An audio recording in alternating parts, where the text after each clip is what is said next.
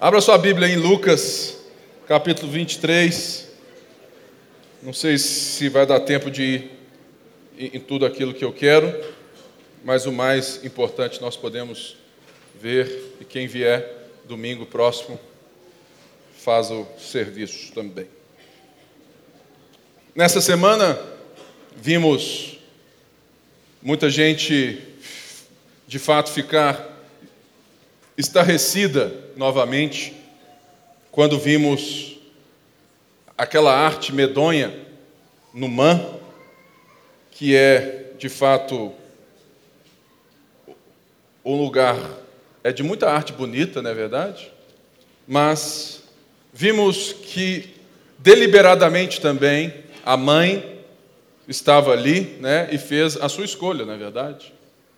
A grande verdade é que Aquela arte, irmãos, não é um ponto na história do nada.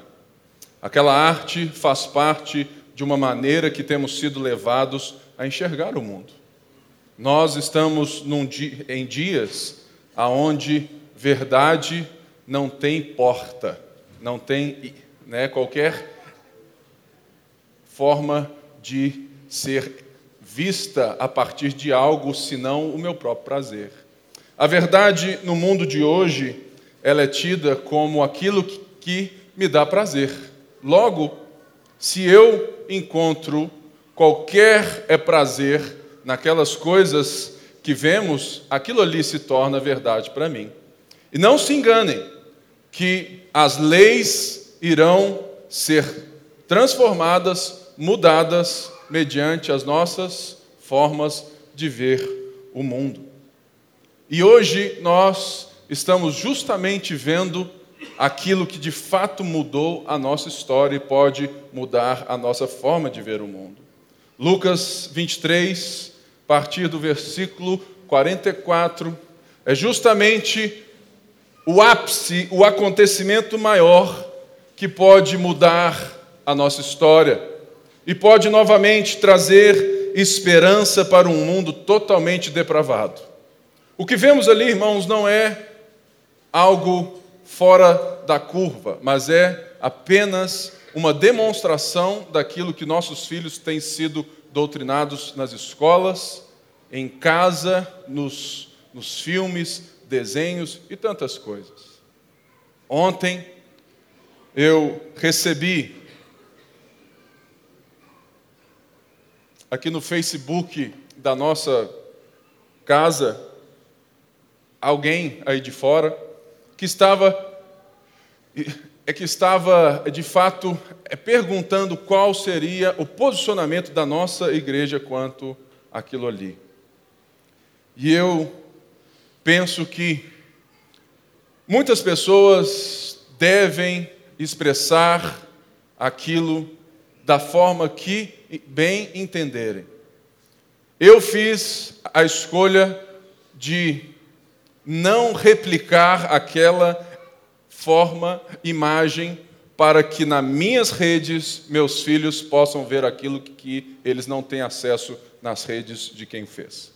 Logo, a grande é, questão é que muitas vezes, por falta da compreensão exata daquilo que Jesus fez, nós nos esquecemos que um grito na rede social é apenas um grito se ele não for lastreado por ensino de uma visão de mundo diferente no nosso dia a dia aos nossos filhos.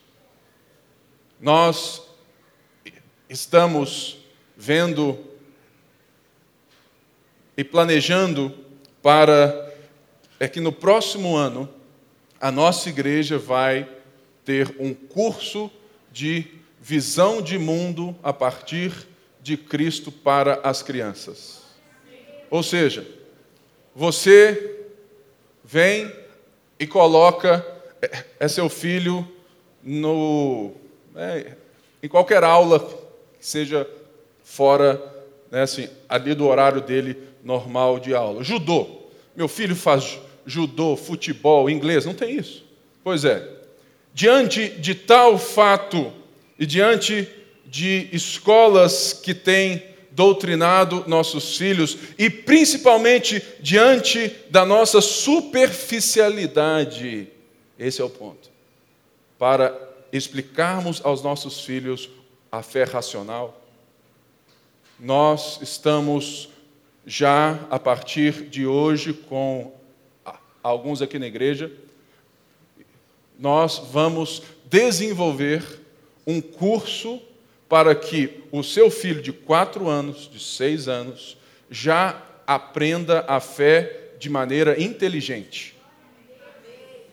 Por quê? Porque quando ele vier com seus oito anos, dez anos, doze anos, em qualquer escola, em qualquer lugar, ele vai saber diferenciar de onde vêm as doutrinas que não nos dizem né, de onde elas nascem. Porque hoje nós vivemos em um mundo onde Deus já morreu, não é assim? Nietzsche disse que Deus está morto. Deus está morto por quê? Porque Deus está morto no pensamento social. Logo, se nós quisermos protestar contra esse tipo de arte, é primeiro necessário que a nossa vida saiba explicar a, aos nossos filhos que Deus é pessoal, transcendente, imanente, bom. Ou seja, não sei. Fala, Pipe, eu não sei isso. Então, é por isso que as artes vão da forma que vão.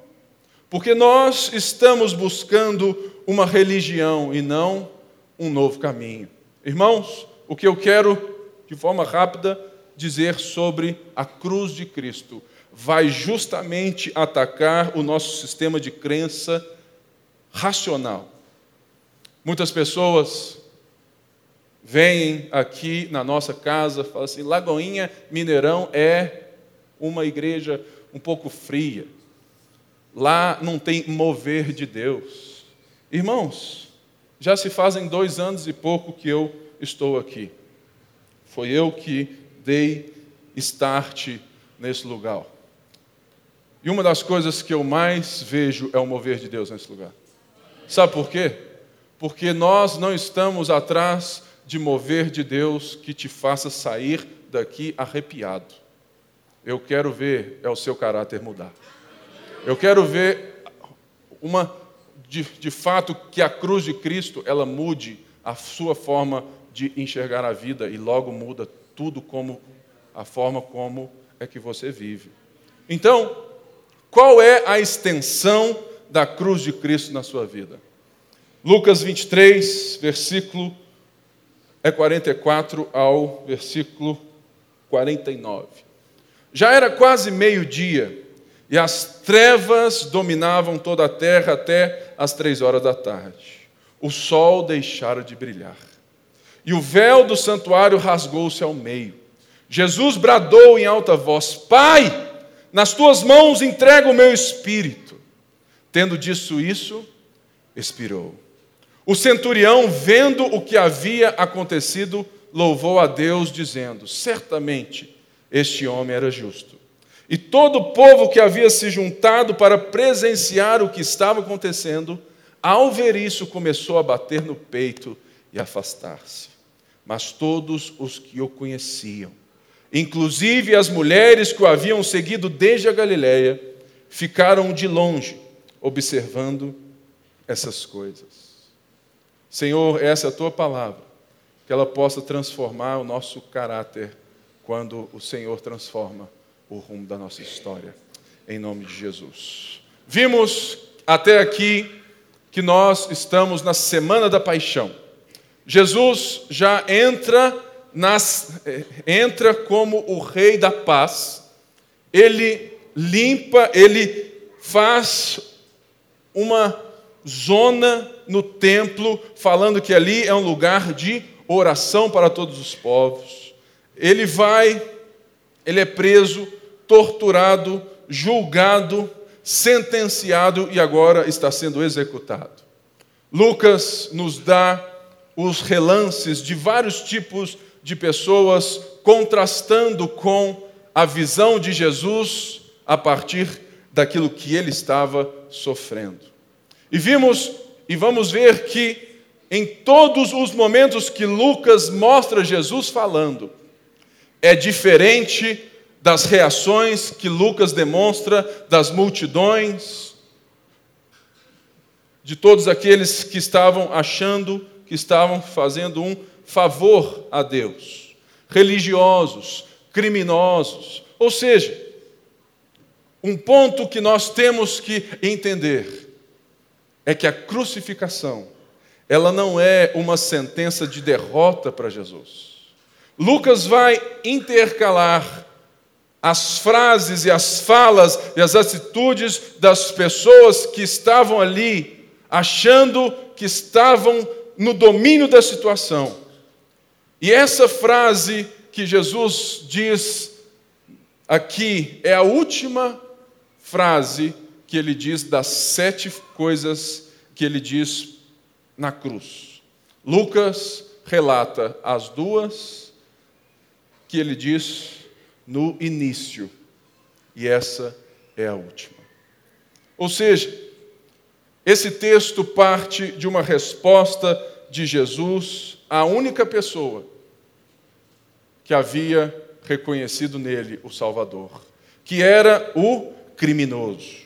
Logo, Jesus estava naquela cruz e já era quase meio-dia. O texto diz que trevas cobriram toda a terra. Ou seja, essa época, irmãos, era a época de sol brilhante. Não era tempo de chuva, de nuvem, o tempo não estava nem desse jeito aqui hoje. Não tinha nem nuvem no céu. Não era época. Jesus estava ali e não era tempo de qualquer nebulosidade. E a Bíblia diz que de meio-dia às três da tarde, aquilo que deveria ser o sol a pino, sem sombra no mundo, porque o sol lá em cima ele desfaz qualquer sombra, não é verdade? Nesse tempo não havia somente sombras, mas havia trevas. Por três horas, por três horas, de uma forma milagrosa, Deus governando o seu mundo, o mundo inteiro, enquanto deveria estar brilhando, o mundo viu escuridão. Essa passagem me recorda aquilo que Jesus estava de fato vivendo, que é a Páscoa. Era Páscoa, não era, irmãos? E o que nos lembra que havia uma praga no Egito. A praga aonde por três dias o Egito ficou em trevas.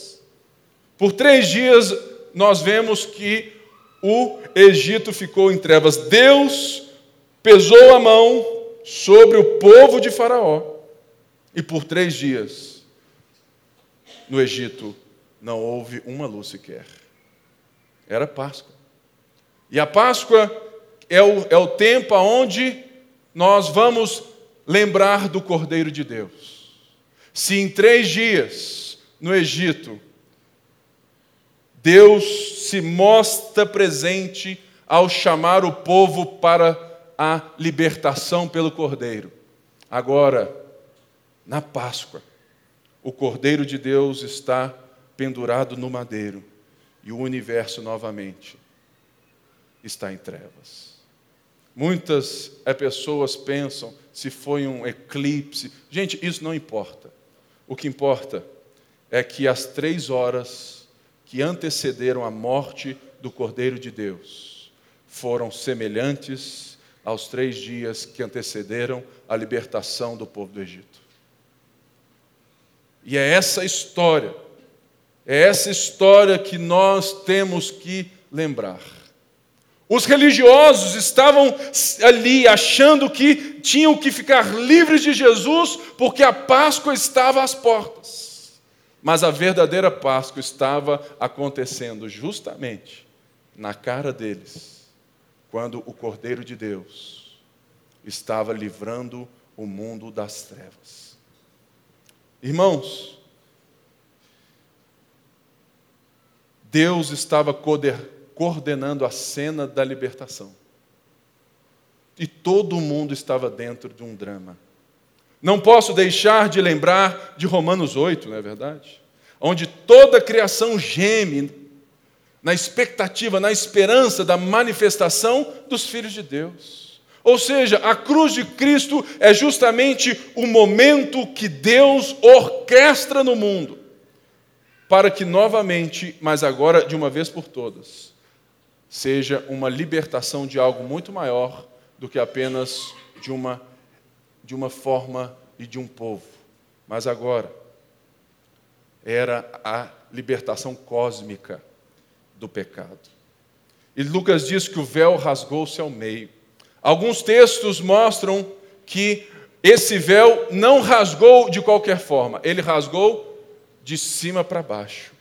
Lucas aqui não quer dar muitos detalhes justamente pelo seu público, porque o público de Lucas não estava totalmente inteirado dos aspectos religiosos né, aqui do templo. Logo, ele só cita, mas nós temos que lembrar: esse véu que se rasga era o véu que separava o santo lugar do santo dos santos.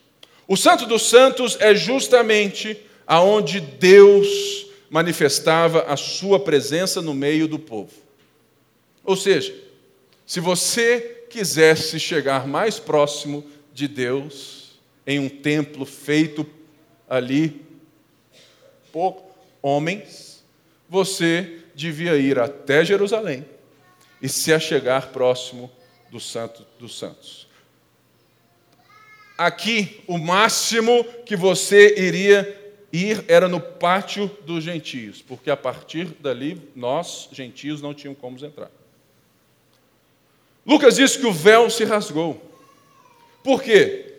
Esse véu se rasga justamente porque uma vez por ano só era permitido a um sacerdote, o sumo sacerdote, entrar no Santo dos Santos com a oferta pelo pecado. E se tivesse alguma coisa errada, ele tinha uma cordinha e ele iria morrer lá dentro.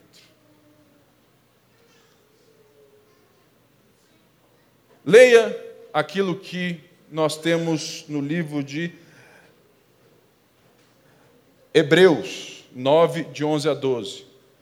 Quando Cristo veio como sumo sacerdote dos benefícios presentes até agora, ele adentrou o maior e mais perfeito tabernáculo, não feito pelo homem, isto é, não pertencente a essa criação não por meio de sangue de bodes e novilhos, mas pelo seu próprio sangue.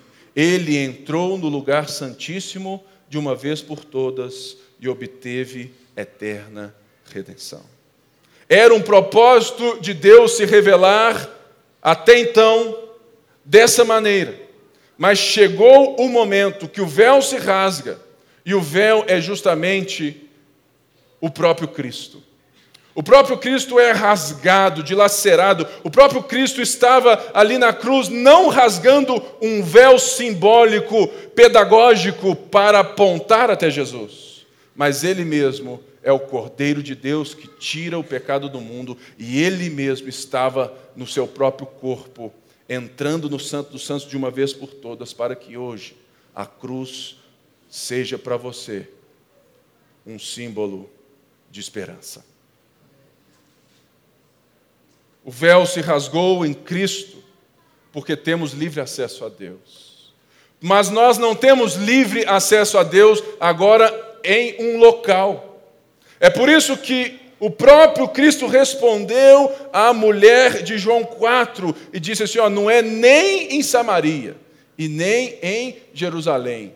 Agora, os, os verdadeiros adoradores, os verdadeiros adoradores me adorarão em espírito e em verdade, porque a partir do momento que o próprio Deus, Cristo, se colocou naquela cruz, Ele está determinando de uma vez por todas que a adoração é na pessoa dele, em qualquer lugar, em qualquer tempo. O véu se rasgou. Eu coloquei aqui mais um verso de Hebreus 10, 19 a 25. Diz assim: Portanto, irmãos, temos plena confiança para entrar no lugar santíssimo, pelo sangue de Jesus, por um novo e vivo caminho que ele nos abriu por meio do véu, isto é, do seu corpo. Temos, pois, um grande sacerdote sobre a casa de Deus. Assim, aproximemo-nos de Deus com um coração sincero e com plena convicção de fé, tendo os corações aspergidos para nos dar a purificação de uma consciência culpada e os nossos corpos lavados com água pura. Apeguemos-nos com firmeza à esperança que professamos, pois aquele que prometeu é fiel. E consideremos uns aos outros para nos incentivarmos ao amor e às boas obras. Não deixemos de, de reunirmos como igreja, segundo o costume de alguns, mas procuremos encorajar-nos uns aos outros, ainda mais quando vocês veem que se aproximam o dia. Naquela cruz, a crucificação é justamente o momento que você pode agora ter certeza de que as suas mãos levantadas, o seu coração pode alcançar a presença de Deus. Enquanto os religiosos e todos aqueles que estavam achando que estavam fazendo um favor a Deus, eles estavam de fato fazendo um favor a Deus. Eles estavam ajudando a, a consumar a redenção universal para que a promessa de Deus a Abraão se cumprisse. A partir de agora, de ti do teu descendente. Gênesis 3,15 e Gênesis 12. Do teu descendente, de ti serão benditas todas as nações da terra.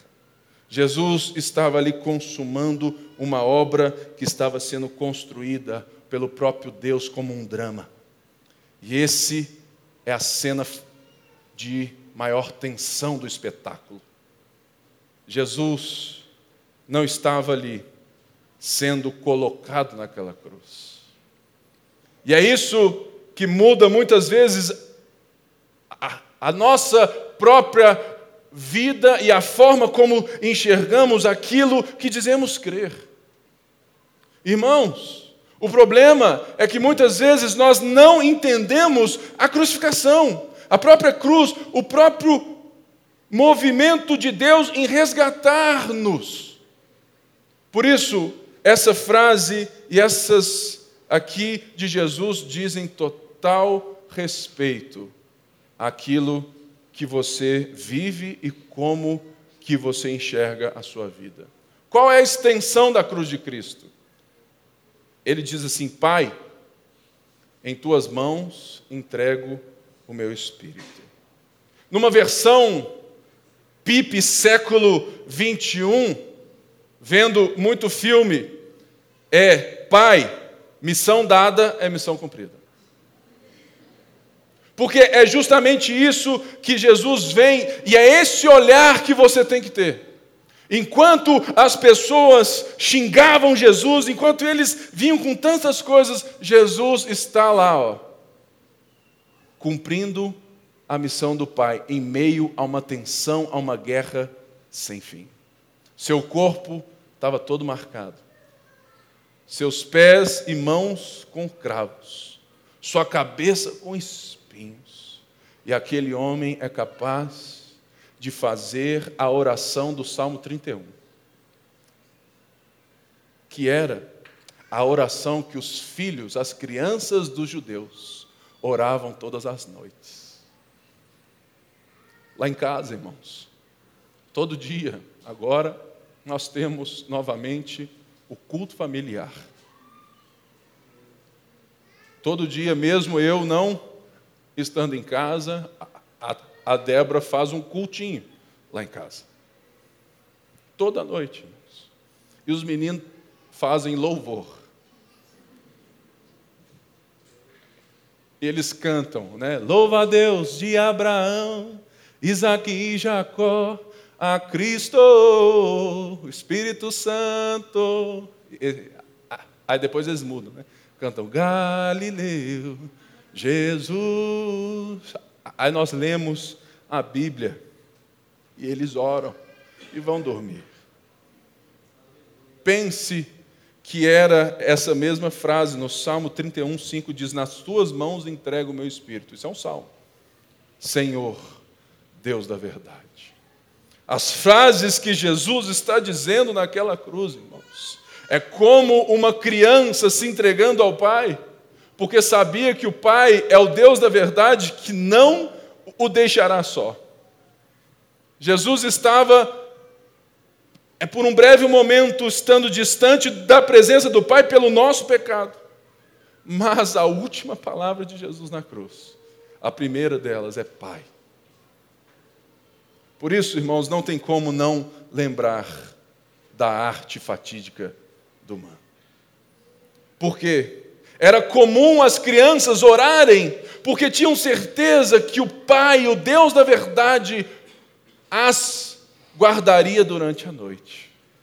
Jesus ora semelhante aos meus filhos de noite aos seus filhos. Jesus ora semelhante às nossas famílias, quando ele estava no maior momento de trevas, porque ele sabia que o Deus da verdade o guardaria nesse momento de escuridão. E a pergunta que eu lhe faço nessa manhã: qual é a extensão dessa cruz na sua vida? Qual é a extensão dessa vitória na sua vida? Muitas pessoas estão há anos na igreja, mas não entendem que a fé ela não afeta somente os nossos sentimentos, ela não afeta somente as nossas necessidades, ela não afeta somente aquilo que dizemos que é um departamento de Deus porque precisamos de milagres. A fé não entra somente aonde nós não temos capacidade de, de darmos conta, irmãos. A fé entra como lastro que vai dar toda a nossa vida um novo sentido. E é por causa disso que o mundo de hoje quer derrotar a família. Porque a família é o primeiro ponto de discipulado da fé cristã. A pergunta é: até que ponto a cruz de Cristo determina a sua vida? Porque na cruz de Cristo nós temos, segundo Hebreus falou, um novo e vivo caminho.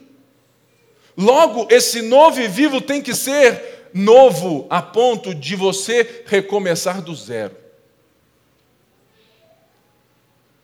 Nosso problema é que a cruz continua sendo pequena demais quando o assunto é deixar que ela coloque o nosso mundo de cabeça para baixo e molde a nossa maneira de pensar. Essa fé sentimental é justamente a fé que o pensamento igual ao pensamento daquela arte medonha quer que você pense que um Deus só está interessado com a sua felicidade, com tudo aquilo que de fato você precisa, com o seu prazer, porque a mesma é o mesmo pressuposto daquela arte. Não existe verdade, verdade é aquilo que eu sinto e que eu me sinto bem. A cruz não vem para te fazer sentir bem. A cruz vem para botar o seu mundo de cabeça para baixo e te construir do zero a partir da paz com Deus. E é isso que eu quero chamar os pais, os jovens da nossa igreja a repensar. Lagoinha Mineirão quer que você tenha uma fé inteligente. Uma fé que tem sentido, que tem propósito e que tem resposta para as coisas. Nossos filhos estão sendo doutrinados com uma mentalidade secular, porque nós não temos respostas para dar a eles sobre a nossa fé, porque nós somos medonhos em buscar na Bíblia algo diferente do que apenas um milagre sentimental. A cruz de Cristo não diz respeito ao seu projeto de sonho de felicidade. A cruz de Cristo diz respeito a um véu, a um Deus que rasgou-se, a um Deus que se deu, que veio ao mundo, que se tornou homem para te levar de volta ao propósito primeiro da Gênese. E a pergunta é: você conhece esse propósito? Você conhece aquilo que a gente fala como visão de mundo cristã? Você vive no seu dia a dia dessa maneira? Qual é a extensão da cruz de Cristo na sua vida? Sinceramente, é legítimo você fazer qualquer protesto nas redes sociais. Faça mesmo, pode descer a lenha. Mas a minha pergunta não fica na superficialidade das redes sociais. A minha pergunta é: o que o Cristo crucificado impacta na educação dos seus filhos, na sua própria busca por Deus e na forma como você vive em todas as coisas? Porque é muito fácil usar a arena dos covardes. Por quê? O Facebook é a arena dos covardes. Qualquer um fala aquilo que quer. Por quê? Justamente é porque nós não estamos olho no olho. É muito fácil, irmãos, falarmos ao vento. O difícil é olharmos olho no olho aqui agora e resolvemos as nossas pendengas. Isso é igreja. É muito fácil. Quando na grande realidade, irmãos, pare para pensar. Na grande realidade, nós estamos deixando a educação dos nossos filhos, nós estamos deixando o nosso mundo correr ao bel prazer. E fecho lhe dando um dado. Quem são os professores dos nossos filhos hoje? Quem são os mestres que dão aula nas PUCs e tudo mais? Quem são? São hoje a turma que nasceu e era jovem na época do sexo, drogas e rock and roll. Justamente no momento e no ápice desse divórcio com qualquer realidade e a busca pelo prazer. Logo, são essas pessoas que tomaram as cadeiras do pensamento da sociedade e nós diminuímos a cruz a ficar presos em templos feitos por mãos de homens, buscando Deus para a nossa felicidade. Irmãos, que se levante a partir de hoje um, uma ressignificação da cruz, a ponto de você buscar conhecimento para ser um médico para a glória de Deus, um advogado para a glória de Deus, uma mãe para a glória de Deus, um pai para a glória de Deus, um lixeiro para a glória de Deus, uma babá para a glória de Deus, um pastor para a glória de Deus, um engenheiro para a glória de Deus, porque a cruz de Cristo afeta toda a extensão da nossa vida. Por isso que a cruz não é uma sentença, mas é um ato de amor. Jesus diz: Pai, em tuas mãos entrego o meu espírito. E fecho com a resposta de um centurião. Mais uma vez, Lucas joga na cara de todo mundo e mostra que enquanto aqueles que achavam que tinham Deus não o conseguiram ver. Um centurião, o chefe de cem soldados que estava a cargo de dar conta de Jesus e de executar o plano todo.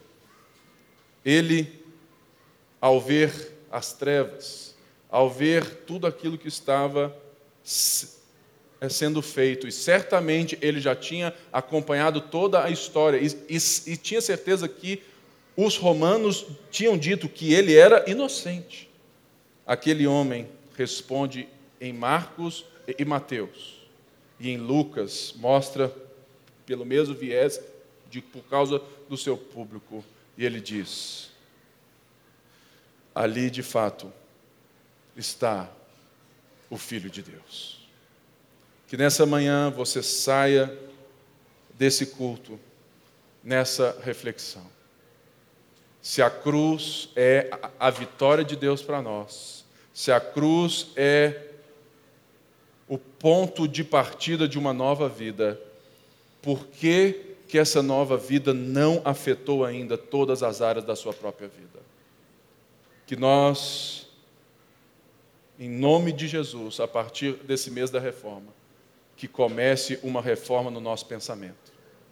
Que a nossa vida não seja somente um relance de protesto nas redes sociais, que são legítimos, mas se nós queremos ver uma igreja relevante, uma igreja reformada e filhos que sejam capazes de enxergar o mundo pela ótica de Jesus Cristo, é melhor nós voltarmos às Escrituras e deixarmos Deus afetar o nosso caráter e não apenas as nossas necessidades. Fique de pé no seu lugar, vamos orar.